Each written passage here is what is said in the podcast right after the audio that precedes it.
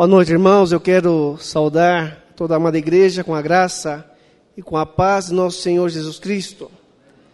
Quero convidar a igreja a abrir a palavra de Deus na epístola do apóstolo Paulo aos Coríntios, 2 de Coríntios.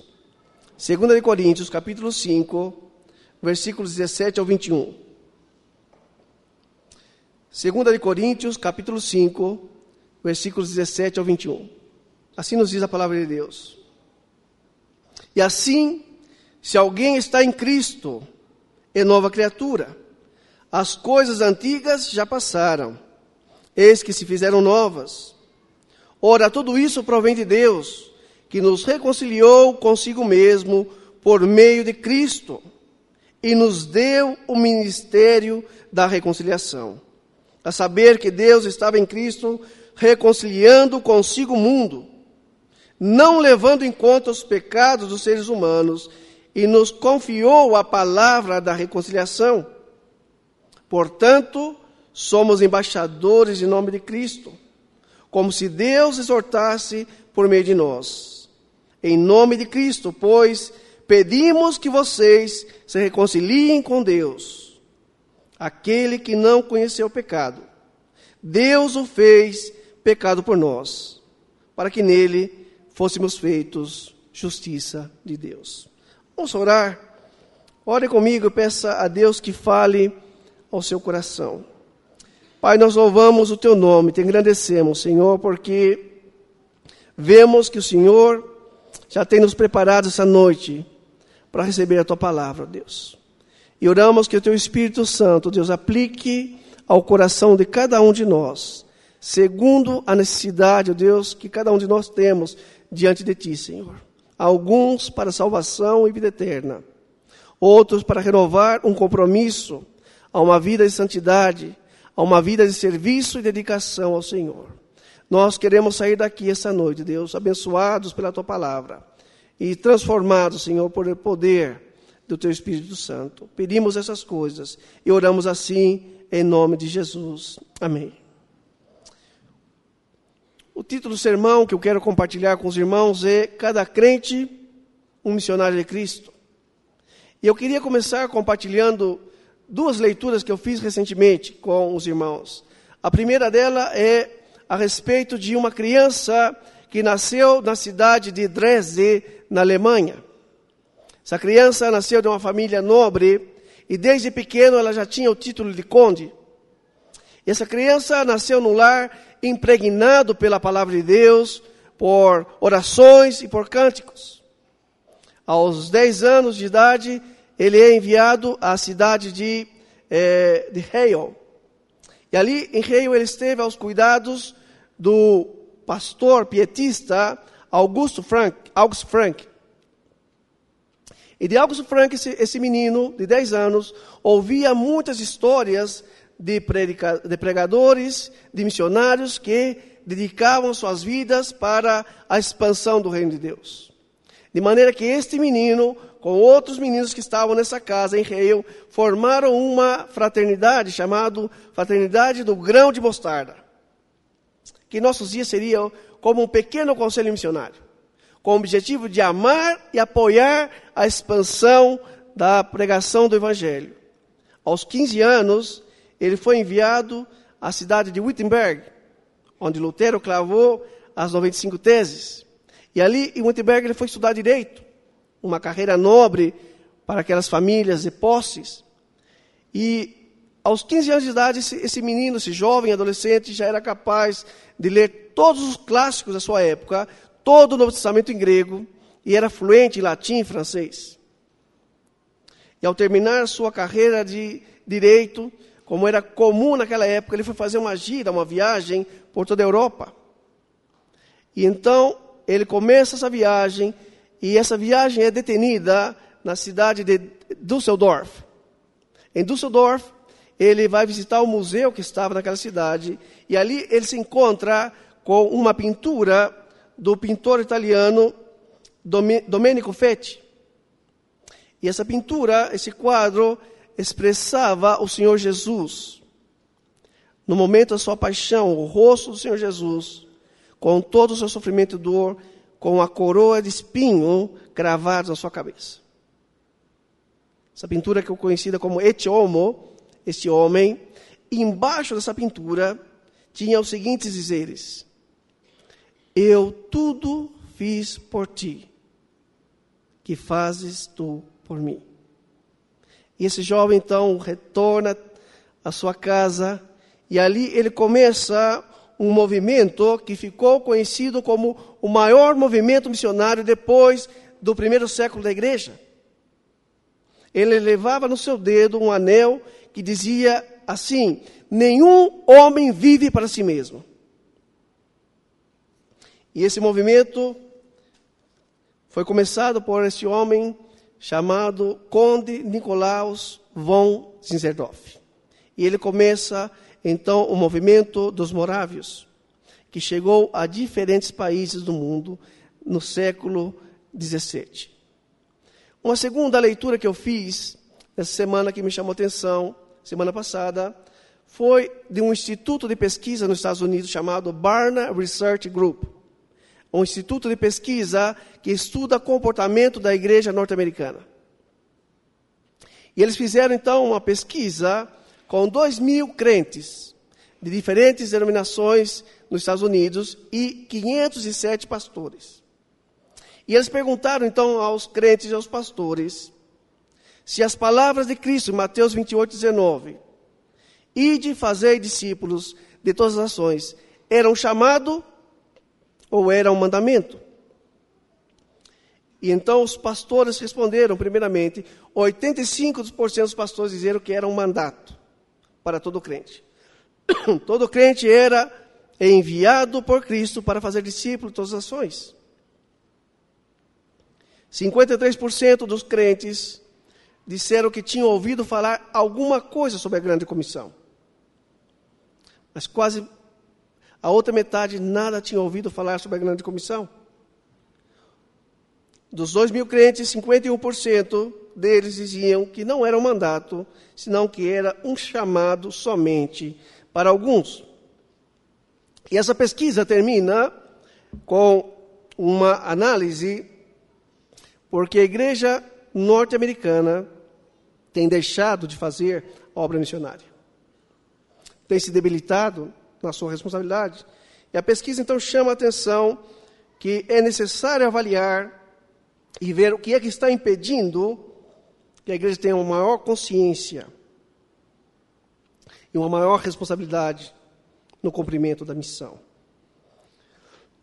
Duas realidades nós encontramos, e a pergunta é: onde nós estamos? Qual tem sido o nosso compromisso com a obra missionária?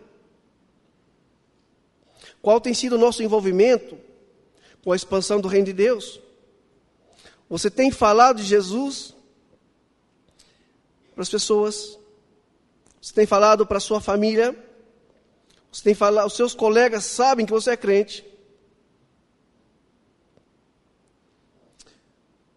Você tem eh, evangelizado as pessoas que Deus tem colocar no seu caminho? E as pessoas distantes? Qual é a sua disposição? De ir àqueles lugares onde o Evangelho tem chegado com pouca frequência. O apóstolo Paulo escreve a uma igreja como nós, a igreja de Corinto. Se crê que Paulo escreveu quatro cartas a essa igreja, e somente duas delas foram preservadas, que são as canônicas. Que possivelmente que temos aqui na, não seja a primeira e segunda, pode, pode ser a terceira e quarta. na primeira carta, Paulo, ele escreve exortando e corrigindo essa igreja.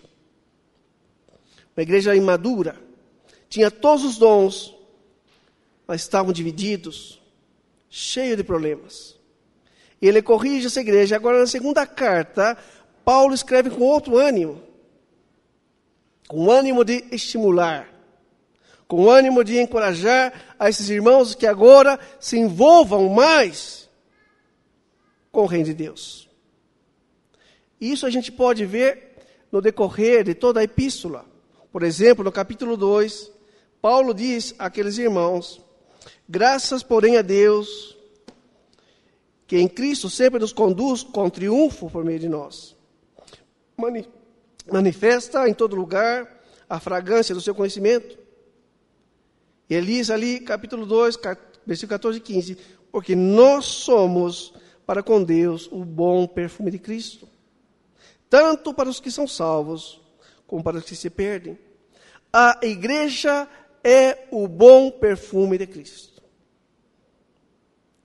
Não importa se as pessoas se salvam ou não, o importante é que nós sejamos o bom perfume de Cristo. No capítulo 3, ele avança dizendo, versículos 2 e 3: Vós sois a nossa carta, escrita em nosso coração, conhecida e lida por todos os homens, estando já manifestos como carta de Cristo, produzido pelo nosso ministério, escrito não com tinta, mas pelo Espírito de Deus vivente. Não em tábuas de pedra, mas em tábuas de carne. Isto é, nos corações. Paulo diz aos crentes de Corinto que eles agora são cartas vivas de Cristo. Lida por todos os homens.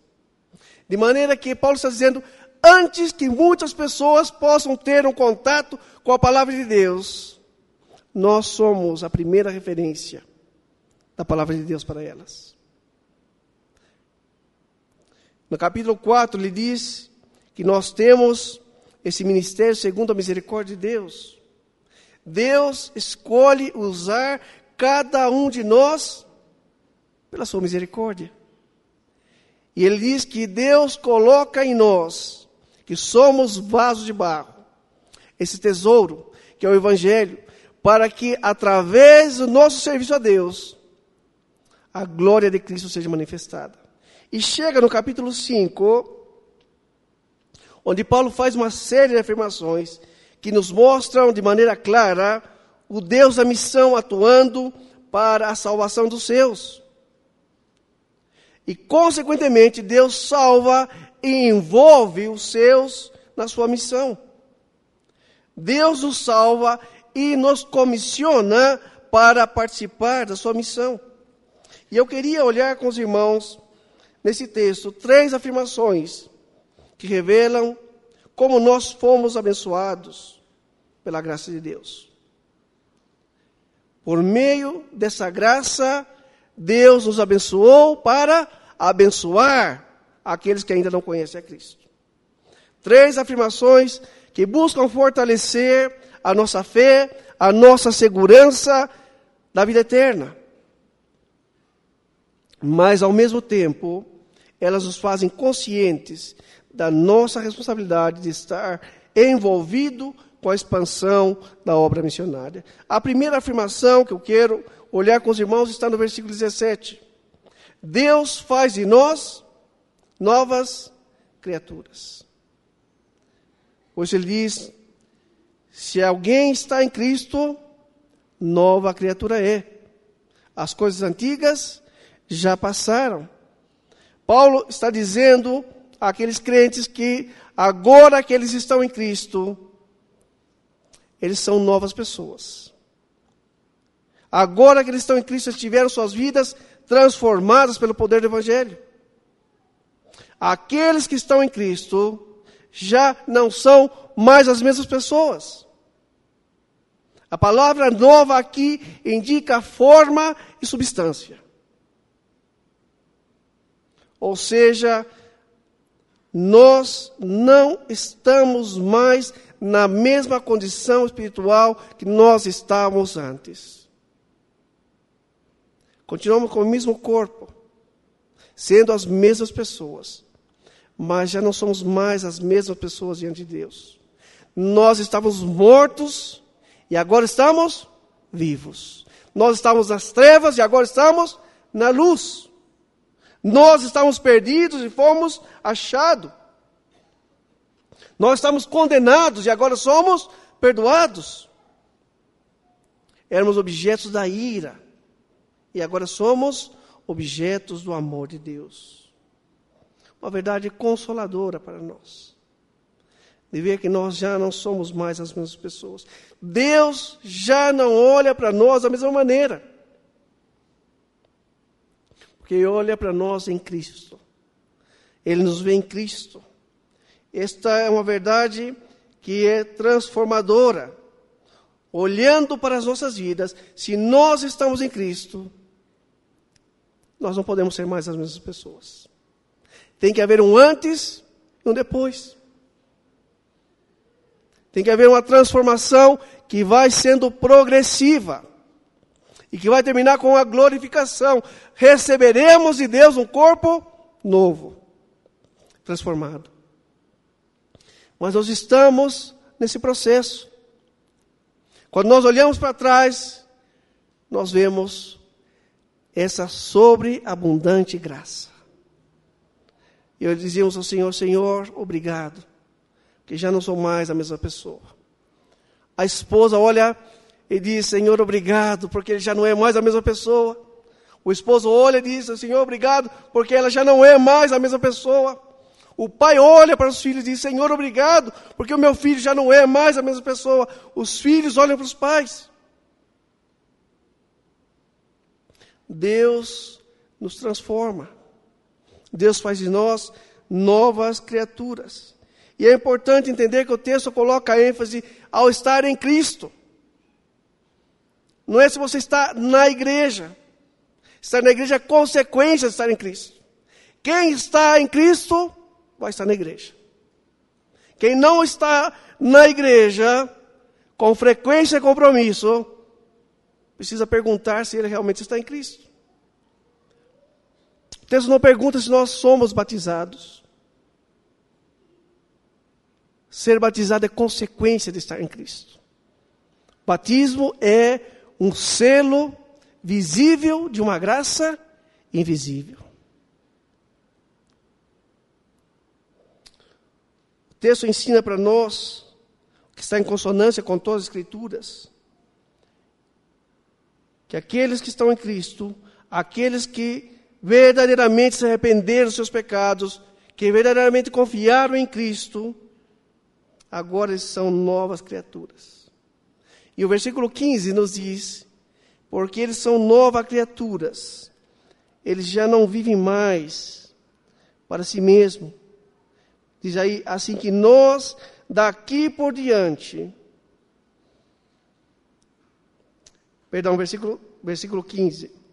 E ele morreu por nós, por todos, para que os que vivem não vivam mais, para quem? Para si mesmos, mas para aquele que por eles morreu e ressuscitou. Aquele que está em Cristo não vive mais para si mesmo ele agora vive para Cristo, para honrar a Cristo, para servir a Cristo, para fazer Cristo conhecido àqueles que ainda não o conhecem. O versículo 17 começa com uma partícula condicional, porque o propósito é que nós possamos nos evaluar se alguém está em Cristo. E a pergunta é: eu estou em Cristo? Eu sou uma nova criatura. Você é uma nova criatura. Você já nasceu de Cristo. Você já se arrependeu dos seus pecados. Já creu em Cristo Jesus para a sua salvação. Paulo vai dizer no capítulo 6, mais abaixo, versículo 2. Ele diz essas palavras preciosas. Eis agora o tempo oportuno. Eis agora o dia da salvação. Paulo repete aqui as palavras de Isaías 59, versículo 1. Versículo 1. Eis que a mão do Senhor não está encolhida para que não possa salvar. E o seu ouvido não está surdo para não poder ouvir. Se você não está em Cristo, você ainda é objeto da ira de Deus. Você está perdido. Mas Deus te chama em Cristo para confiar nele, para nessa noite entregar a sua vida a Jesus Cristo, para que ele faça de você uma nova criatura, para que ele transforme a sua vida, para que a sua vida seja de tal maneira que nunca ha sido antes. Para estar em Cristo é necessário reconhecer que somos pecadores. É necessário confessar nossos pecados e crer em Cristo como Senhor Salvador, crer que Ele morreu na cruz para que nós tenhamos a vida eterna. E Deus transformará a sua vida. Deus transformará a sua família. Deus transformará você no seu trabalho. E Deus te usará como instrumento nas suas mãos. No ano de 1967, um médico sul-africano chamado Christian Barnard ficou famoso por realizar o primeiro transplante de coração. Bem sucedido. Houveram outros transplantes, mas os transplantados viveram pouco tempo. E estavam aprimorando as técnicas, e este sul-africano ele realizou então esta operação com êxito. Ele transplantou um dentista chamado Philip Berger. E então, naquela visita médica pós-operatória, o doutor Barner pergunta ao, ao, ao paciente Berger: Você quer ver o seu antigo coração? E ele disse: Sim. E eu trouxeram o seu coração, um velho coração, dentro de um pote de vidro. E ele olhou para aquele coração, ele falou: Esse coração o coração que me trouxe muitos problemas e muita dor. Agora ele gozava de um novo coração que lhe trazia vida, que trazia esperança, que trazia possibilidade de viver de outra maneira. E em Cristo nós recebemos uma nova vida, um novo coração, uma nova mentalidade. E nesse caso não é um transplante, mas uma transformação sobrenatural que realiza o Espírito Santo em nossas vidas. Se você está em Cristo, louve a Deus. Sirva a Deus com alegria. Consagre todo o seu ser, a sua família, os seus bens, para que seja usado para a glória de Deus, para a expansão do seu reino. E eu preciso te lembrar que se você está em Cristo, há muitas pessoas que ainda não estão em Cristo. Há muitas pessoas que ainda não são novas criaturas. E é nosso dever, é nossa responsabilidade chamá-los para crer em Cristo Jesus. Somente aqueles que conhecem a Jesus podem falar de Jesus para aqueles que ainda não conhecem. O missionário David Livingstone dizia assim: um coração com Cristo, um coração missionário. Um coração sem Cristo, um campo missionário. Se Cristo já habita no seu coração, você não tem como não participar da sua obra. Você não pode estar é, distraído, não estar envolvido com a sua obra. Agora, se você não está em Cristo, você é alvo do amor de Deus. Deus te chama para confiar em Cristo. Uma segunda afirmação que eu queria olhar com os irmãos, versículos 18 ao 20, onde o apóstolo Paulo começa a descrever a ação de Deus nas nossas vidas. Paulo começa dizendo no versículo 18: Ora, tudo isso provém de Deus. Quem é que nos faz novas criaturas? É Deus. De quem procede a nossa salvação? De Deus. E Paulo começa a escrever essas ações de Deus para que nós pudéssemos chegar a ser novas criaturas. E essa ação é o que nós chamamos de missão. A missão, ela tem primeiro a ver com a ação de Deus. A missão começa com Deus. A missão, ela de, procede de Deus, depende de Deus. E a missão será terminada porque Deus é fiel. E o texto nos diz o que é missão. Missão é Deus reconciliando consigo o homem por meio de Cristo. Reconciliando por quê? Porque o pecado entrou no mundo. Com o pecado a morte. E a morte passou a todos os homens porque todos pecaram. O pecado trouxe inimizade com Deus, inimizade com os homens. O pecado trouxe separação e morte. Por Isaías vai dizer: As vossas iniquidades fazem separação entre vós e vosso Deus. E os vossos pecados encobrem, encobrem o seu rosto, para que não, para que não vos ouça. Paulo também diz em Romanos 3, 23: Todos pecaram, estão destituídos da glória de Deus. O homem necessitava de perdão, necessitava de reconciliação.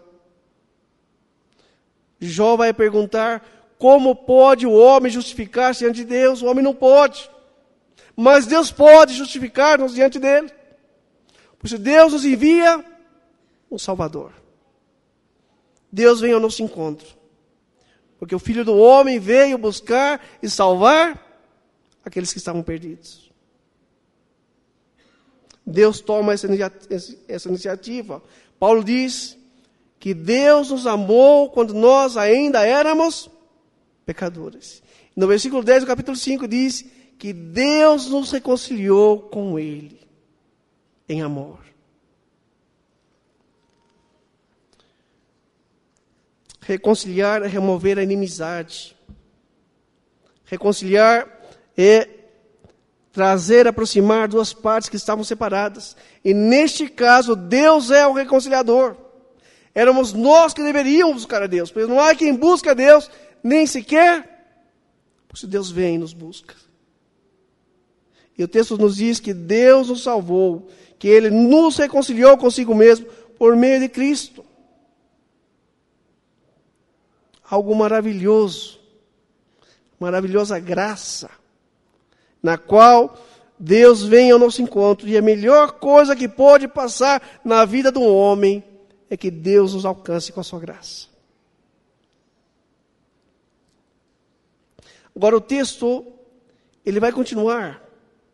Ele diz que Deus nos alcança, que Deus nos reconcilia com Ele mesmo por meio de Cristo. Mas Deus faz algumas coisas mais com a gente. E vai dizer aqui três, fazer três declarações daquilo que Deus faz conosco depois que Ele nos resgata, depois que Ele nos salva.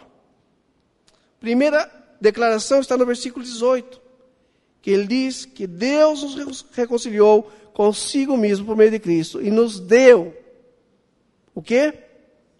O ministério da reconciliação. A palavra ministério aqui no grego é diaconia, é serviço. É aquele que serve ao mestre, é aquele que serve ao rei. E nesse sentido, todo crente é um diácono. Todo crente é um servo da reconciliação. Todo crente é um proclamador, um propagador das boas notícias de salvação. Todo aquele que ha sido reconciliado recebeu de Deus esse trabalho. De quem é esse trabalho? De cada um de nós. E se não ficou claro, ele continua. No versículo 19 ele diz mais: a saber, Deus estava em Cristo reconciliando consigo o mundo, não levando em conta os pecados dos seres humanos, e nos confiou a palavra de reconciliação. Aqui a palavra confiar, ela tem um sentido de colocar o peso sobre os ombros. Colocar a responsabilidade sobre. Qual é a responsabilidade que Deus colocou sobre nós? a palavra da reconciliação. A proclamação do Evangelho. Para quem Deus confiou? Para os crentes. Para aqueles que estavam perdidos e agora foram reconciliados. E ele avança mais, versículo 20, dizendo: De sorte que somos embaixadores de Cristo. E aqui a palavra, uma vez mais, traz a ideia de representante aquele que representa e fala em nome de. A quem representamos? A Cristo. E que fazemos? Transmitimos a sua mensagem. O embaixador não fala em seu próprio nome, nem atua na sua própria autoridade. Ele é enviado para comunicar e representar aquele que o envia. De maneira que nós somos representantes de Deus na terra. E nós anunciamos aquilo que ele nos encarregou para anunciar, que é a mensagem da salvação. No ano 2005, nós ainda estávamos na Guiné, e a Guiné estava passando por uma tentativa de golpe de Estado. Aquela região da África é chamada de barril de pólvora. Sempre tem conflitos. E naquele momento nossos filhos estavam com os passaportes vencendo. E numa situação de evacuação, você não consegue cruzar fronteira sem passaporte. Então eu falei, Sandra, fica aí com os meninos, no meio da guerra, tranquila. Eu vou lá no Senegal, renovo os passaportes e volto. Se der certo. E eu fui representando a comunidade missionária na Embaixada do Brasil, perguntando que a, embaixadora se houvesse uma guerra, qual seria o plano de evacuação, qual seria as possibilidades de fuga que nos daria a embaixada do Brasil. Então marquei uma entrevista com ela e ela me recebeu. E ela falou que eu posso ajudar. Falei, olha, eu venho representando os missionários que estamos lá na Guiné. A senhora sabe que a situação lá está complicada. Em caso de guerra, o que é que nós fazemos? Como a embaixada nos ajudará? E a mulher me perguntou, então, a embaixadora falou: se vocês sabem que lá está desse jeito, por que vocês estão lá? Eu falei: nós estamos lá porque Deus nos chamou.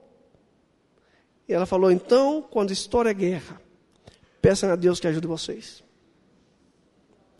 Eu falei: nós pedimos. E nós não pedimos somente por nós, senão por toda a autoridade que Deus tem colocado sobre nossas vidas. Mas se a senhora não pode ajudar, não tem problema. Nós vamos escrever para o Itamaraty, dizendo que nós comunicamos com a senhora, e a senhora não nos deu nenhuma aclaração, nenhuma solução. E ela falou assim: não, não é preciso isso, não. Eu vou comunicar com a embaixada da França, leva aqui uns livros para o seu menino, toma meu cartão, mas não mexe com isso, não. Mas eu saí, eu saí da, da embaixada pensando que muitas vezes nós somos embaixadores dessa maneira. Nós falamos, se as pessoas querem ouvir a Cristo, que busquem uma igreja. Que elas procurem alguém que lhes possa falar. E Deus fala: vocês são os embaixadores. Ele diz aqui no final do versículo 20: Em nome de Cristo, pois, pedimos que vocês reconciliem com Deus. Ele diz aqui: é como se Deus exortasse por meio de nós. Nós somos a boca de Deus na terra.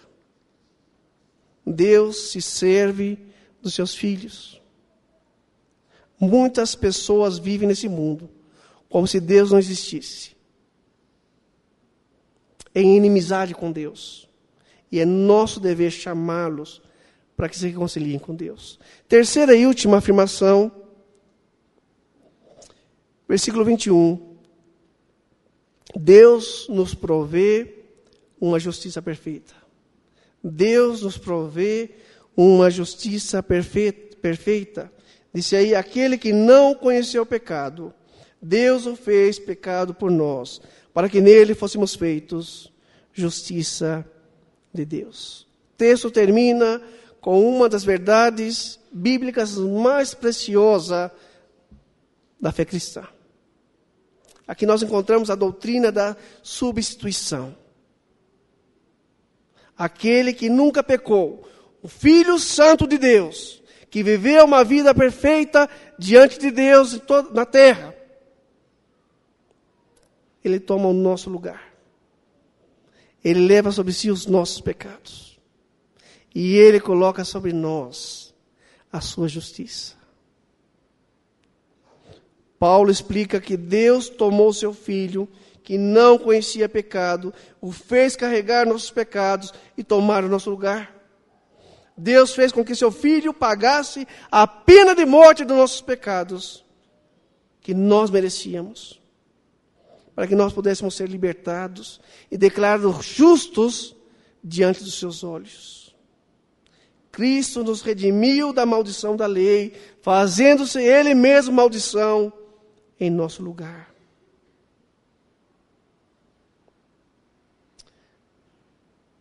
Por isso nós temos paz para com Deus. Por isso nós temos paz de Deus. teólogo Charles Hodge ele diz: nossos pecados foram a base judicial dos sofrimentos de Cristo. E a sua justiça é a base judicial da nossa aceitação com Deus. Lá no Uruguai, estava pregando para uma família. O ateísmo é muito grande lá. Essa família não queria saber de Deus. Ele é engenheiro de cassinos, lá tem cassinos. Mas nessa casa eu conheci uma família, amigo deles. E com essa família nós conseguimos nos aproximar para ensinar o Evangelho. ensinando o Evangelho para essa família, esse homem, depois de ouvir o Evangelho, ele falou para mim as seguintes palavras: Eu nunca havia pensado que nós somos salvos, não por aquilo que nós fazemos, senão por aquilo que Cristo fez em nosso lugar. Eu vivia fazendo penitências, eu vivia fazendo boas obras, eu vivia esforçando a ser, fazendo de tudo para ser salvo. Esse homem tinha sido sacerdote católico durante oito anos da sua vida. Ele falou assim, tinha uma freira que viajava da Argentina para o Uruguai e ela perguntava, padre, será que Deus vai me aceitar no céu? E ele dizia, certamente a senhora é muito boa, a senhora faz muitas caridades. Ele falou: agora eu entendo. Não é por aquilo que nós fazemos, senão por aquilo que ele fez em nosso lugar. Hoje esse homem é presbítero na igreja. É o presbítero meu, está com a sua esposa e seu filho servindo a Deus. Damos graças a Deus porque a obra de Cristo, feita uma vez por sempre em nosso lugar, é suficiente para a nossa vida eterna. A perfeita justiça foi colocada sobre nós, de maneira que jamais veremos condenação. Nada poderá separar-nos do amor de Deus, porque a justiça de Cristo foi perfeita e suficiente para satisfazer as demandas do Pai. Agora a pergunta é: que tipo de sentimento provoca isso no seu coração? Saber que Deus nos deu seu Filho para levar sobre si os nossos pecados, para que nós pudéssemos ter a vida eterna. Nós não merecíamos nada de Deus. Nós merecíamos a condenação eterna. Ele nos deu perdão e vida eterna. Que tipo de sentimento causa no seu coração? E eu me lembro também de uma situação vivida na África, no oeste africano, é muito comum problemas de catarata nos olhos. A tal ponto que isso vai, é, vai tornando-se grave as pessoas chegam à cegueira. E é muito comum grupos de voluntários médicos vir ao oeste africano e operar os olhos deles e remover as cataratas. E ali no oeste africano se contava a história de um homem que foi operado os seus dois olhos, e colocou os tapões dos olhos. E passado o tempo da recuperação, removeram seus tapões, e esse homem ficou maravilhado em poder ver. E a gratidão dele foi tão grande que ele saiu nas outras aldeias, trazendo outras pessoas na mesma situação que eles, para que eles pudessem ter a mesma visão que ele estava tendo. E a pergunta é: não seria este o sentimento que deveria inundar nossos corações. Ao saber que Cristo nos tirou do poder das trevas, nos trouxe para o reino do seu amor, nos deu uma salvação tão preciosa. Não deveríamos cheios de alegria, estar comprometidos com a proclamação do Evangelho, tanto perto quanto longe. Deus quer usar nossas vidas aqui, onde nós estamos mas Deus quer nos levar mais longe. A pergunta é: qual é a disposição do nosso coração? Até onde nossos pés estão dispostos a ir? Que Deus encontre em cada um de nós disposição, compromisso, consagração, para que quando Ele volte, nos encontre ocupados na expansão do seu reino. Que a bênção do Deus Pai, Filho e Espírito Santo esteja convosco, irmãos, e com todo o povo de Deus hoje e sempre. Amém.